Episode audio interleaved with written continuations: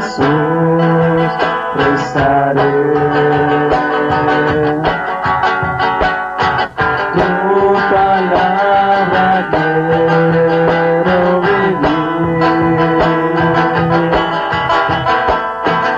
Un hacer sencillo, Señor.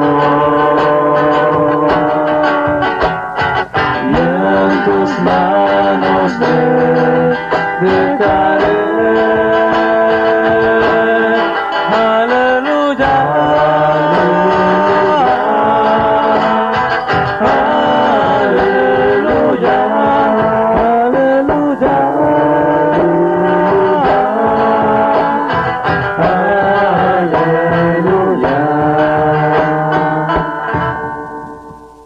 día sagrado ha brillado para nosotros. Vengan naciones y adoren al Señor, porque hoy ha descendido una gran luz sobre la tierra. Aleluya.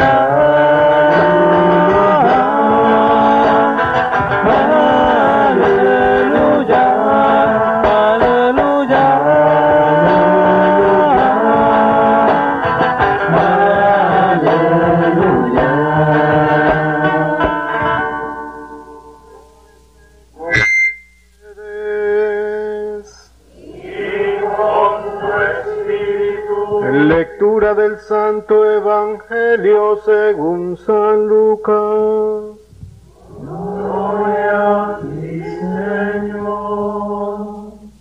En aquel tiempo había una profetisa, Ana, hija de Fanuel, de la tribu de Aser. Era una mujer muy anciana. De joven había vivido siete años casada y tenía ya ochenta y cuatro años de edad. No se apartaba del templo ni de día ni de noche, sirviendo a Dios con ayunos y oraciones. Cuando José y María entraban en el templo para la presentación del niño, se acercó Ana, dando gracias a Dios y hablando del niño a todos los que aguardaban la liberación de Israel. Una vez que José y María cumplieron todo lo que prescribía la ley del Señor, se volvieron a Galilea, a su ciudad de Nazaret. El niño iba creciendo y fortaleciéndose, se llenaba de sabiduría y la gracia de Dios estaba con él. Palabra del Señor. interpelado, es decir, cuestionado por esta palabra para que esta palabra pueda ser como una fuerza que nos ayude y que sostenga nuestro compromiso cristiano. El que predica pues, sencillamente expone lo que es el mensaje de esta palabra, pero luego después cada uno de ustedes tiene que abrir su corazón para esta palabra y sobre todo dejar que sea la misma palabra y no tanto las palabras del, del predicador lo que llenen el corazón de ustedes. Estamos ahora haciendo la lectura del Evangelio de San Lucas y hoy pues eh, se nos presenta este texto en el que se nos habla de esta mujer llamada Ana, se señala hija de quién era, se señala también de qué a qué tribu pertenecía. Son datos que nos ayudan a entender que no es una leyenda, que no es una mentira, que esta mujer existió y que existió pues en un contexto muy especial, es decir, en una situación muy especial. La situación era la esperanza de la llegada del Mesías. Se esperaba un Mesías, un enviado de Dios, que viniera a dar una solución a la problemática espiritual, ese era el verdadero sentido, pero también a la problemática social y económica del pueblo en aquel tiempo. Y por eso también las diferencias de entender cuál era la función del Mesías. De esta mujer se dice que era muy anciana y todavía más bien se dice la edad que tenía. Tenía 84 años de edad y que había vivido siete años casada y después de eso, siendo joven, se había casado desde que no dice el Evangelio si era viuda, pero se supone que era viuda, entró al servicio de Dios en el templo. y dice que no se apartaba ni de día ni de noche, sirviendo a Dios con ayunos y oraciones. En esta historia, hermanos y hermanas, de la relación de Dios con la humanidad, un momento muy importante lo constituye el tiempo del profetismo. Y en el Antiguo Testamento tenemos nombres como Isaías, como Jeremías, como Oseas, como Amós, grandes profetas, Eliseo, Elías, que cumplieron una misión, la misión de ser portavoces de Dios. Hoy tenemos aquí entonces el ejemplo de una profetisa, de una mujer. ¿Y cuál era la misión de esta mujer? Pues era precisamente la de orar a Dios, la de servir a Dios en el templo, pero ahora el evangelista Lucas nos señala que ella hablaba del niño a todos los que aguardaban la liberación de Israel. Por eso yo mencionaba antes el tema de la espera del Mesías. Esta mujer entonces, cuando José y María van para presentar al niño, ella se encarga, y no se olviden que también hay un personaje importante, Simeón, ella se encarga de decir, este niño es el Mesías, este niño es el liberador de Israel. De esta manera ella cumple esa misión. Esa misión, hermanos y hermanas, que yo pienso no tenemos que pensar que ya es algo que pasó en el Antiguo Testamento, sino que sigue siendo una misión para ustedes, para nosotros, en distintos niveles. Aquí tenemos las hermanas religiosas, hermanas de la vida consagrada, que en un cierto modo viven también un profetismo. Viven el profetismo de la vivencia de los votos que han hecho, de vivir castamente, de vivir pobremente y de vivir en la obediencia. Y la vivencia de estos tres valores entonces es como el anuncio de que hay una manera de vivir que puede realmente ser tal que haga que Dios sea el más importante en la vida de ellas, como puede ser también en la vida de los religiosos. Tenemos aquí los hermanos sacerdotes, tanto de la diócesis de Escuintla como de la diócesis de Huehuetenango, con su obispo, Monseñor Víctor Hugo, con este servidor de ustedes. Y nosotros también vivimos esa vocación de vivir en la pobreza, de vivir en la castidad, de vivir en la obediencia. Aunque indudablemente la gran diferencia entre nosotros del clero diocesano con los miembros de la vida consagrada es que nosotros no hacemos un voto de pobreza, pero eso no es una justificación para llegar a decir que aunque no hagamos el voto de pobreza, tratamos de vivir pobremente. Y una manera de, compartir nuestra pobreza es lo que hoy estamos viendo, solidaridad. Solidaridad en cuanto que lo que hoy estamos nosotros agradecidos a Dios es la solidaridad de las comunidades de Huehuetenango, sean las que están en Huehuetenango como las que están en Estados Unidos, pero gracias a la motivación de los hermanos sacerdotes, que se encargaron realmente de hacer un trabajo de motivación para decirle a la, allá a las comunidades de Huehuetenango, hay gente que está sufriendo, hay gente que está necesitada, es el momento de mostrar nuestra solidaridad. Es una manera de vivir la pobreza, porque sencillamente el dinero que nosotros recibimos, pues lo entregamos en la misma cantidad de lo que recibimos. De esta manera entonces ese es otro modo de vivir la pobreza, ser solidarios. Pero estoy diciendo esto porque en los tiempos actuales también ustedes, hermanos y hermanas laicos, tienen que vivir esa dimensión de la vida cristiana de ser profetas. Porque cuando nos bautizaron, nos ungieron en la frente y nos recordaron que con esa unción nosotros participábamos, tomábamos parte de la misión mesiánica de Jesús.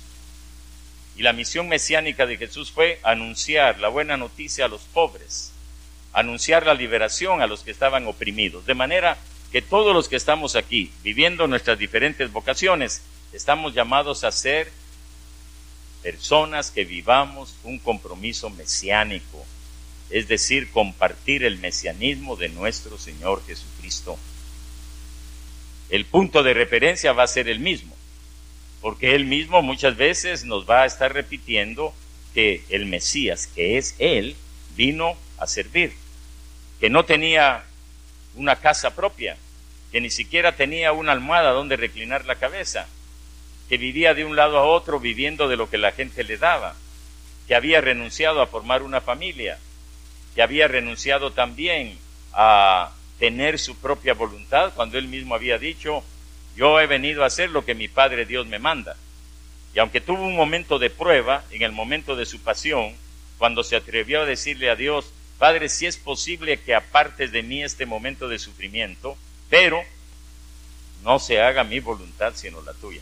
Es decir, para cualquier cristiano, y en especial para los sacerdotes y las personas de vida consagrada y nosotros obispos, el modelo a seguir es Jesucristo. Y sabemos que el mandato de nuestro Señor Jesucristo fue, ámense unos a otros como yo los he amado. Y es cierto, los momentos dramáticos de situaciones críticas, como puede ser la erupción de un volcán que destruye todo, como puede ser un terremoto, como los que hemos vivido aquí en Guatemala, como puede ser una inundación. Eh, me recuerdo de la tormenta Stan, que hizo también tanto daño en la parte del occidente de Guatemala. Son momentos en los que se pone a prueba nuestra fe porque uno puede decir, ¿cómo es posible que si nosotros siendo pobres suframos ahora la pérdida de nuestra casa que nos costó trabajar, que nos costó tanto hacerla? ¿Cómo es posible que Dios permita esto? Pone a prueba nuestra fe, pero sobre todo pone a prueba nuestra solidaridad. Pone a prueba el amor al prójimo. Porque lo que hacemos en favor de las personas necesitadas desde la Iglesia Católica a través de los organismos que tenemos, en los cuales especialmente está la pastoral social, está la Cáritas, son organismos que es, lo que hacemos lo hacemos por amor al prójimo, sin ningún interés económico y sin ningún interés de otro tipo. Sencillamente lo hacemos porque descubrimos en los que sufren a Jesucristo que nos dice, ¿qué vas a hacer por mí que estoy pasando este sufrimiento? Y eso entonces, hermanos y hermanas, me lleva a mí la idea entonces que yo quiero compartir con ustedes es que nosotros seguimos siendo profetas como Ana. No solamente para seguir hablando de Jesús, sino para representar en nuestras vidas la opción de Jesús. Y yo muchas veces lo he dicho, la crisis del cristianismo en este país es esa. Muchos cristianos que son solamente de nombres o de muchas alabanzas o de muchos aplausos o de muchos cantos, pero de compromiso serio, continuo, hasta llegar al martirio. Y no se olviden que también Escuintla es tierra de mártires, como Huehuetenango, como el Quiché. Ese compromiso queda muchas veces muy lejos y no tenemos el valor de asumirlo. Tal vez porque no mantenemos esa relación íntima con el Señor Jesús y nos olvidamos de que también nosotros como Ana somos profetas. Esa es la idea que yo entiendo puede ser como una línea de reflexión en la primera lectura. Pero ese profetismo hoy está claramente expuesto también como una realidad que está siendo atacada por lo que el Papa Francisco ha llamado en muchas ocasiones la mundanidad, la mundanidad. Y hoy el apóstol Juan dice esto, ¿no? Cuando dice aquí, no amen al mundo ni lo que hay en él. Si alguno ama al mundo, el amor del Padre no está en él. Y entonces hay que aclarar qué es lo que San Juan quiere decir. San Juan cuando habla aquí del mundo no se está refiriendo al universo creado, no. No se está hablando, no está hablando del, del cosmos, no está hablando de los árboles, de la naturaleza, no, no, no, no, de los sistemas planetarios, no. El apóstol está hablando de lo que es ese espíritu por el cual yo dejo que mis pasiones dominen mi vida. Y ya desde el año 1976, los obispos que se reunieron en Puebla dijeron que lo que ocasiona que los seres humanos desordenemos nuestras vidas tienen tres nombres. Yo quiero aprovechar ahora para recordarlo y repetirlo. Tienen el nombre de poder, tienen el nombre de dinero y tienen el nombre de placer. Ese es el espíritu mundano. Eso es lo que hace que yo entonces viva con esa curiosidad malsana que dice, con esa arrogancia del dinero, con esas pasiones desordenadas. A esto se refiere el apóstol Juan. Se refiere a que hay una fuerza de ese mundo, poder, placer desordenado, dinero, que cuando domina nuestras vidas, nos hace olvidar que somos profetas y nos hace olvidar el testimonio más grande es dar la vida por los demás. Y entonces, por el dinero extorsiono, por el dinero trafico drogas, por el dinero trafico personas, por el dinero engaño en los negocios, por el dinero robo, por el dinero mato. Y entonces se cumple la palabra de Jesús. No puede servir a Dios y al dinero. Así sencillamente. Y también entendemos, y platicábamos un momento con, con Monseñor Víctor Hugo Palma, que hace años yo había leído, porque yo le preguntaba, y bueno, ¿cómo es aquí la situación pastoral, etcétera? Y hablábamos, ¿no?, de los problemas que hay aquí en esta zona de la costa de Guatemala. Y yo le decía a él, sería muy interesante si usted pudiera leer la descripción que hizo el arzobispo Cortés y Larraz en el siglo XVIII, 1700 y pico, de la situación pastoral que vivía esta zona de Escuintla. Porque hablando de los problemas que aquí él me, mencionaba, él decía, ya el arzobispo Cortés y Larraz hablaba de esto hace ya 200 años. Y sin embargo, las cosas seguramente han cambiado, pero hay siempre esa situación de fondo en la que los seres humanos nos olvidamos de Dios y dejamos que la pasión desordenada del dinero, la pasión desordenada de los placeres y la pasión desordenada de imponerme y de meter miedo a los demás, armas, etcétera, se mantiene. Y entonces ahí hay una confrontación. El mesianismo de ustedes y el mesianismo mío porque hemos sido bautizados, se confronta con este poder del mundo.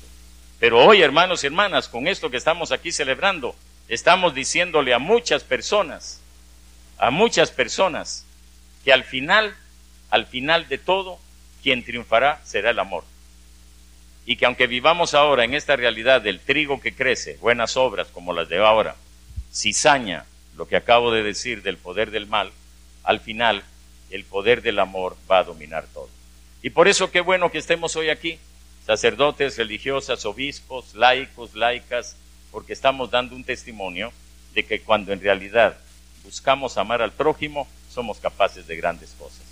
Como lo decía al principio, lamento que una catástrofe natural, un desastre natural, porque no fue provocado, un desastre natural nos haya empujado a vivir el amor. Ojalá que ustedes que van a vivir en estas casas, hermanos y hermanas, sean de verdad eh, ejemplo, testimonio de solidaridad. Ojalá que así sea. Lo peor que les puede pasar es que se vuelvan muy individualistas y que olviden que por personas que no las conocen ustedes y no las van a conocer, pero que nosotros que venimos de Huehuetenango sí las conocemos, se queden como frustradas al decir, bueno, sí, ayudamos materialmente, pero nuestro interés era ayudar para que en esas comunidades se viviera el Evangelio. Ojalá que no sea así. Entonces hoy agradecimiento, pero también petición a Dios para que vivamos nuestro compromiso mesiánico y para que seamos también profetas como Ana, la profetisa.